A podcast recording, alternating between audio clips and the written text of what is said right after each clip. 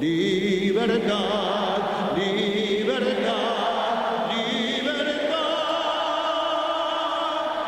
Hoy del ruido de rotas cadenas, ven el trono a la noble. Bueno, es la voz de Ariel Ardit. Ariel lo hemos escuchado muchas veces en nuestro programa cantando tangos, ¿eh? cordobés que canta eh, tangos de una manera fantástica, es una de las voces referentes de el tango contemporáneo y está eh, con nosotros en línea para charlar un ratito. ¿eh? Hola Ariel, Mario y Karina te saludamos desde Santa Fe, buen día. ¿Cómo les va? Buen día a ustedes. Acá está Johnny también, perdón Johnny, no, no, no lo involucré. Y Johnny, y Johnny, no, claro. No lo dejen afuera, no lo dejen afuera. No, por favor, que además estuvo muy emocionado también, estuvimos hablando ya mucho de, de todo lo que sucedió la otra noche allí en la cancha de River, y bueno, te tuvo como protagonista, que no es la primera vez, ¿estás muy vinculado al fútbol? ¿Te gusta mucho el fútbol? Vinculado afectivamente, Claro. como, como, Mm. como tantos hinchas que, que amamos este deporte de una manera muy pasional y muy particular también. Y, y bueno, lo del otro día fue volver a cantar el himno, fue la tercera vez, y pero bueno, cargado de otra de otra emoción, porque me tocó en otras oportunidades cuando Argentina jugaba eliminatorias, pero ahora lo hice ya cantándole a campeones del mundo, en un festejo que el, el partido, el resultado deportivo no, no tenía trascendencia, pero sí el festejo de 85 mil personas que estaban todas queriendo decirle gracias a esa selección que nos dio tanta alegría. Claro, ¿y cómo es cantar casi con un nudo en la garganta de la emoción, a capela? ¿Cómo se Bueno, hace? no, por suerte, por suerte nudo en la garganta no, Sí No. tenía la, la ansiedad y, y recién hablaba, yo nunca en mi vida hice tantas notas como estos tres días. Me ¿no? imagino, Antes, me imagino. antes y después. Y todo el mundo que me pregunte, y yo quiero explicar la, la sensación y cómo fue, es un momento en el que, que pasa muy rápido, pero en el momento que lo que lo estuve cantando era como que venía todo en cámara lenta. Y entonces hay una sensación de felicidad tan hermosa que, que en el momento como que te ponen una pausa y terminó el himno, los aplausos, la gente, y ahí es como que volví a, a una velocidad normal, digamos, y ahí yo me fui, porque yo salí era caminando y me estaba esperando un auto, tenía un evento en, en San Nicolás, con lo cual canté y salí del estadio directamente. Y ahí sí me agarró, me agarró todo lo que uno puede pensar, nudo en la garganta, emoción, me largué a llorar, lagrimeaba como un nene. Pero en ese momento fue haber entrado como una especie de burbuja de felicidad indescriptible. Claro. El estadio estaba repleto, Ariel. ¿Cantaste una vez para tanta gente así? Eh, me tocó que me invitaran a la fiesta del Bicentenario que se hizo en el 9 de julio y Ah, canté sí. un tango y ese, en ese entonces, en ese contexto había, dicen, 400.000 personas, Ajá. era toda la 9 de julio, eran varias cuadras, era una manga de gente impresionante, pero nada que ver la sensación, no, no, no, esto es... Y, y además canté un tango y la- la- los tangos la gente no te canta encima de la letra. Claro. Entonces acá era 85 mil cantando encima mío. Eh, eso no tiene no, no tiene una comparación con otra situación, al menos de las, de las que me ha tocado vivir en mi vida como cantor de tango y dudo que me vuelva a suceder Mm. algo así. Al margen de las cuestiones técnicas que tienen que ver con esto que vos decís, la gente Claro. que canta destiempo, el sonido que también va retumbando, no es un lugar acondicionado, digo, para que Exacto. se pueda escuchar. También eso debe ser eh, una dificultad, ¿no? Y, el temor a lo mejor de equivocarte, distrayéndote con alguna de estas cosas. Por suerte, yo propuse hace algunos años, cuando que después vino la invitación, cantar el himno a capela, casualmente para también evitar, entre otras cosas, esto de que si te ponen una pista en la cancha se escucha de una manera, en la televisación de otra, y el destiempo que se puede generar solamente con el rebote sonoro entre la gente y lo que uno va cantando.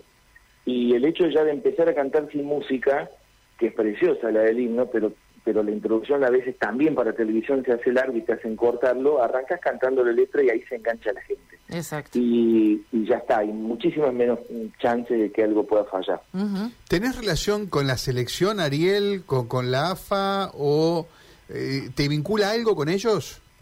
Eh, no, me, me vincula el, el afecto y que yo en el 2018, por intermedio de un periodista que se llama Daniel Weinstein, yo le había mandado una versión a capela de- del himno que yo lo había grabado ya con orquesta, con mi orquesta en el año 2012, pero le, le mandé una versión a capela diciéndole, allí hay que cantarle el himno, hay que mirarlos a los jugadores a la cara, eh, no mirando a otro lado, y cantar la letra completa, porque se había puesto, se había Sí, impuesto sí. un modo de cantar el himno que era tarareándolo la parte instrumental, y a mí me pareció un absurdo, porque hay una letra, y justo cuando viene la letra cortan la versión. Entonces, bueno, le mando esa versión a él cantando fuerte el himno, y él se la hizo escuchar a Diego Turnes, que es el responsable fundamental de toda esta historia, y Diego Turnes se lo hace escuchar a Chiquitapia, me llaman, tuvimos una reunión, yo le conté cómo, cómo me gustaría que fuera esto, y me dijo, bueno, sí, te vamos a llamar, me gusta la idea que la gente se enganche con la letra. Eso dijo Chiquitapia, y es el responsable que, que haya sucedido esto tres veces y que él haya apostado también a eso, porque, bueno, hay que tener la, la confianza en la persona que va a hacer que entre a la cancha. Así que así se dio todo esto. Pero después, fuera de eso, no, no tengo ni amistad, ni vínculo a los jugadores, no los vi nunca, eh, nunca me saludé, ni nada. Yo las tres veces canté el himno y me fui. Ujú. Vos sabés que estaba pensando cuando mencionabas recién de esa grabación que hiciste en 2012 con tu orquesta. Es maravillosa la versión, bien tanguera. ¿Son arreglos Exacto. que se le hacen a la música original del, del himno?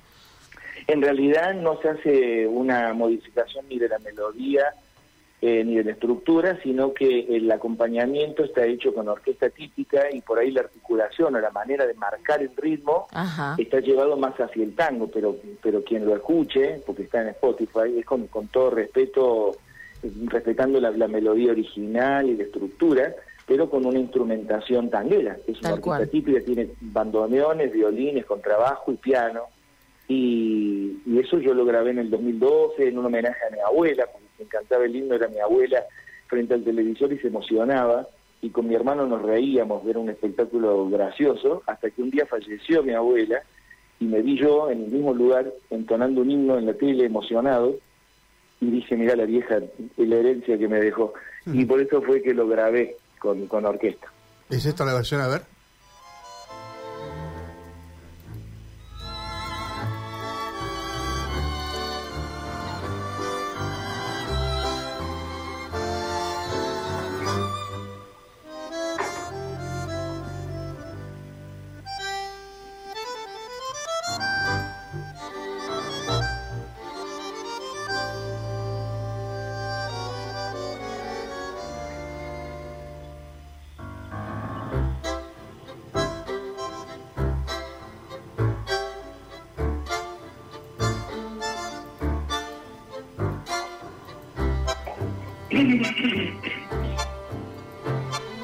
Bueno, es esta la introducción de, de lo que hablaba Karina con, con Ariel. Ariel, Claro, esa es la introducción, miren, mira, mientras escuchaba pensaba en eso. Esa es la introducción que la gente, claro, cuando lo ponían en televisión, la gente tarareaba, Tarareaba, eso. claro. Y claro, pobre, la gente quería quería eh, cantar el himno y se tarareaba la parte instrumental que es larga y cuando venía la, la parte de la letra terminaba la versión. Y así es la televisión, ¿viste? La televisión daba de Sí, 30 segundos pero- a cada uno, nada más. Cada vez que yo lo veía digo, está mal, o sea, hay un himno, hay Ujú. una letra, la gente tiene que cantar la letra, no la parte musical. La música se hizo para, para, para que se toque y la letra para que se cante. esta es la parte de, la- de donde, donde estás cantando vos, a ver.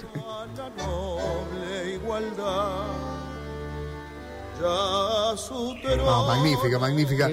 Eh, cada vez que buscamos tango contemporáneo, te encontramos desde hace ya algunos años a, a vos, Ariel, con, con tu voz impresionante. Te hemos difundido muchas veces. Es un placer escucharte con el tango. Sos cordobés, ¿no? ¿De qué parte de Córdoba? Nací en barrio Los Paraísos y, y me vine, bueno, mi, mi mamá vino a Buenos Aires con, con mi hermano más chico y conmigo, nos vinimos a vivir acá, mi mamá a probar suerte como cantante Ah, de mira vos. en el año 82 y bueno, ya desde ese entonces vivo en Buenos Aires. Y vos le saliste para el tango. Tu mamá folclórica y tu, vos para el tango, ¿por qué? Bueno, porque eh, mi familia, por parte de mi vieja, ella es cantante de folclore, tengo tíos que eran imitadores, actores cómicos, también todos cantan. Ajá. Y eh, cuando yo en la secundaria tenía algunos problemas de conducta y me dice mi mamá, ¿qué vas a hacer? ¿qué vas a estudiar? Y le canto como ustedes. Y me dijo, no, no, no, dice, no, no hagas como nosotros, estudiar, ponete a estudiar canto. Y empecé a estudiar canto lírico y pensando que eso era más serio, me encantaba y que iba a evolucionar mi vivir, vivir a Europa y todo el sueño del cantante lírico hasta que en esas escuchas como como como oyente de grandes cantantes, grandes voces por la técnica y por demás, apareció Gardel. Y cuando apareció Gardel, dije, bueno, un momentito, esto me Ah. gusta mucho. Y bueno, y el tango es una consecuencia de, de mi arribo a ese mundo maravilloso que es Carlos Gardel. Mm. Eh, impactante, ¿no? Eh, y, y- y esas, digamos, obviamente que estás hablando del número uno del tango, ¿no? Pero si vas a, a mencionar algunas voces más allá de, de, de Gardel, eh, ¿dónde te inscribís? ¿En qué escuela te, te colocarías allí? No, no sé si en una escuela, uno tiene una voz, un estilo, y, y yo después cuando empecé a cantar profesionalmente, tuve la, la, la fortuna, digamos, de, de ser elegido en una orquesta típica y empecé a moverme en ese repertorio, el repertorio del cantor del 40, Ujú. y que es un- una etapa del tango que, gusta mucho, que me siento muy identificado y ahí empecé a escuchar a todos esos grandes como Alberto Podestá, Raúl Verón, Enrique Campos, Marino, Floreal Ruiz, el cantor de tango con esta mesura que tenía dentro de la orquesta como un instrumento más. Esa, esa estampa, ese perfil de cantor de tango, a mí es el que au- auditivamente me formó. Y bueno, y por eso fue que tantos años trabajé con orquesta típica, formé mi propia orquesta típica y siempre pensándome como, como un instrumento dentro de esa masa musical que, que es la del tango orquestal y que, bueno, a mí es la que más me gusta. Qué bien lo describís, porque después encontramos, eh, eh, digamos, otras escuelas que yo. El polaco era el polaco y, y- y los instrumentos, pero era el polaco primero, por ejemplo, ¿no? Eh, eh, es otra otra manera de Perdón, cantar. depende, depende. Eh, hay, hay, hay como muchos polacos, Goyeneche. Y Ah, eso es cierto, sí. Hay, hay que hacerle justicia fue, fue es un artista fundamental de los cantores de tango. El polaco cuando cantó con Troilo fue de una manera. De- cuando volvió a grabar con Troilo ya era otro intérprete, ya mucho más solista en su manera de, de cantar, pero también la orquesta y su- sus arreglos también lo volvían más solista, le daban más, más crédito a esa voz. Eh, cuando él cantó con Salgan, era un cantante típico de orquesta, incluso mucha gente no, no lo reconoce por, el, por cómo le fue modificando la voz. Sí. Y después hay un, hay un Goyeneche de final que está transformado en ese intérprete que eran todos puñales cada vez que cantaba, ya no tenía la misma voz, pero artísticamente o interpretativamente había logrado un poder de síntesis en la, en la frase, en la articulación de la palabra, que insisto, ya no era aquella voz eh, y era maravilloso también. Por eso digo que Sí, Goyeneche total- creo que de todos los intérpretes el que tiene como, como distintos capítulos, digamos, como una gran temporada de Netflix donde podés ver a, a distintos polacos Goyeneche y todos son realmente muy muy emocionantes. Ariel, ¿dónde se canta tango hoy? ¿Dónde se canta tango Sí, hoy? ¿cuáles son los Notarios. escenarios, los lugares Se que...? canta en Notarios acá en Mar del Plata, que es donde voy a hacer show yo esta noche. Ajá, ajá. Eh, no, bueno, eh, eh, ¿dónde se canta tango? Hay muchos espacios que se han renovado. Y, yo cuando empecé tenía 20 años y ahora tengo muchos más. Y veo que hay pibes de, de 20 cantando en boliches, en, en peñas de tango, que hay. Hay mucha mu- música en vivo, mucha performance. Qué, qué palabra horrible para el tango. Pero en, en milongas, donde hay orquestas que se arman, orquestas Sí. de jóvenes. O sea, por suerte el tango en este aspecto sí tiene vitalidad, tuvo una renovación generacional importante. Lo que siempre cuesta con el tango, y por eso es que uno también valora mucho este momento de, de- de exposición, es que tiene poca difusión. Es una, una herramienta de- que carece el tango, la, difusión, ¿viste? Y entonces, bueno, cada vez que uno tiene la, la posibilidad de aparecer, bueno, es como un puntito más para el tango. Totalmente, totalmente. ¿Cómo está Mar del Plata? ¿Con mucha gente? está hermosa, llena, llena de gente. Mira, Siempre, siempre que vengo con poco abrigo, termino comprándome buzos y cosas, y al llegar anoche y estaba hermosa, o sea, que está, tiene un clima realmente raro, ¿no? Para Mar del Plata en esta época del año que no Sí. esté ventoso, por ejemplo, pero es un clima muy lindo, así que esta noche acá esperamos a todo un montón de gente que nos va a venir a escuchar a Notarius, que es un, un teatro que reabrió, que se recuperó, era el teatro del notariado, y lo reabrieron para este verano y bueno, ahora hoy le toca la noche al tango. bueno, te deseamos un excelente show. Muchas gracias por atendernos, Ariel. No, gracias a ustedes, gracias a ustedes y será hasta pronto entonces. Gracias, hasta Chau, la chau, próxima. chau. Ariel Ardid, cantante de tangos, ¿eh? este referente tanguero que fue quien le tocó interpretar el himno nacional argentino previo a la presentación de Argentina, el seleccionado campeón del mundo en el último partido.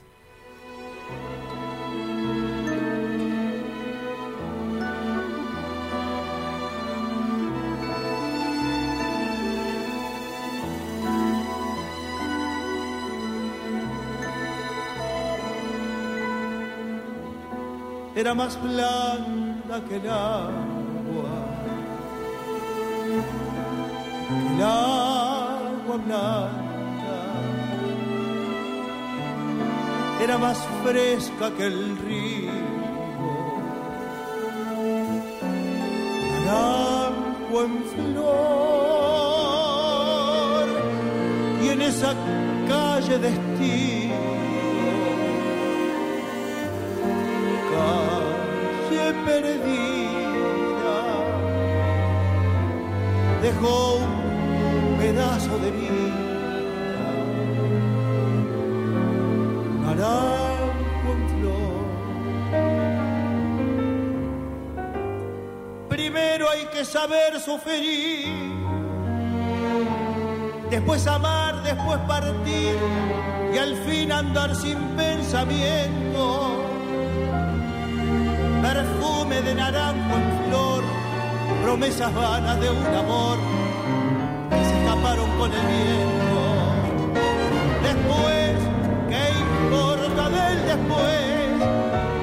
Toda mi vida es el ayer que me detiene en el pasado.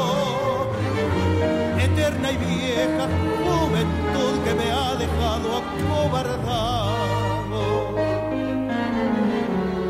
como un pájaro sin.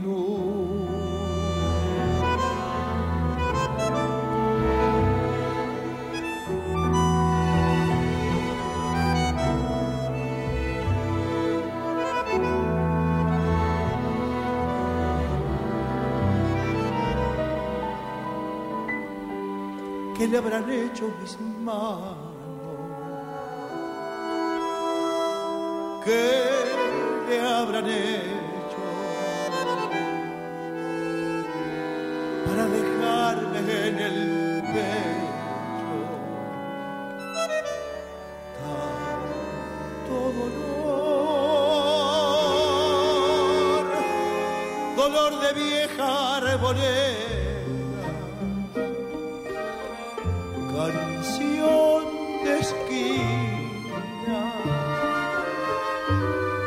con un pedazo de vida. Naranjo en flor.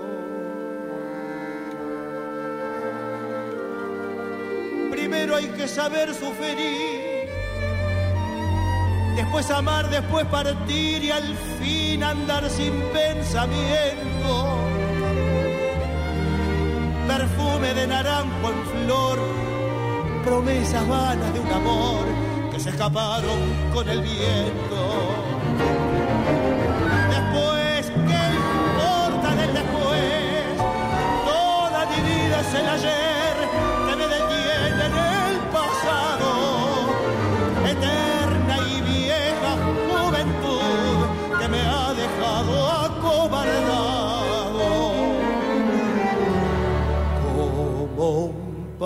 pájaro. Sin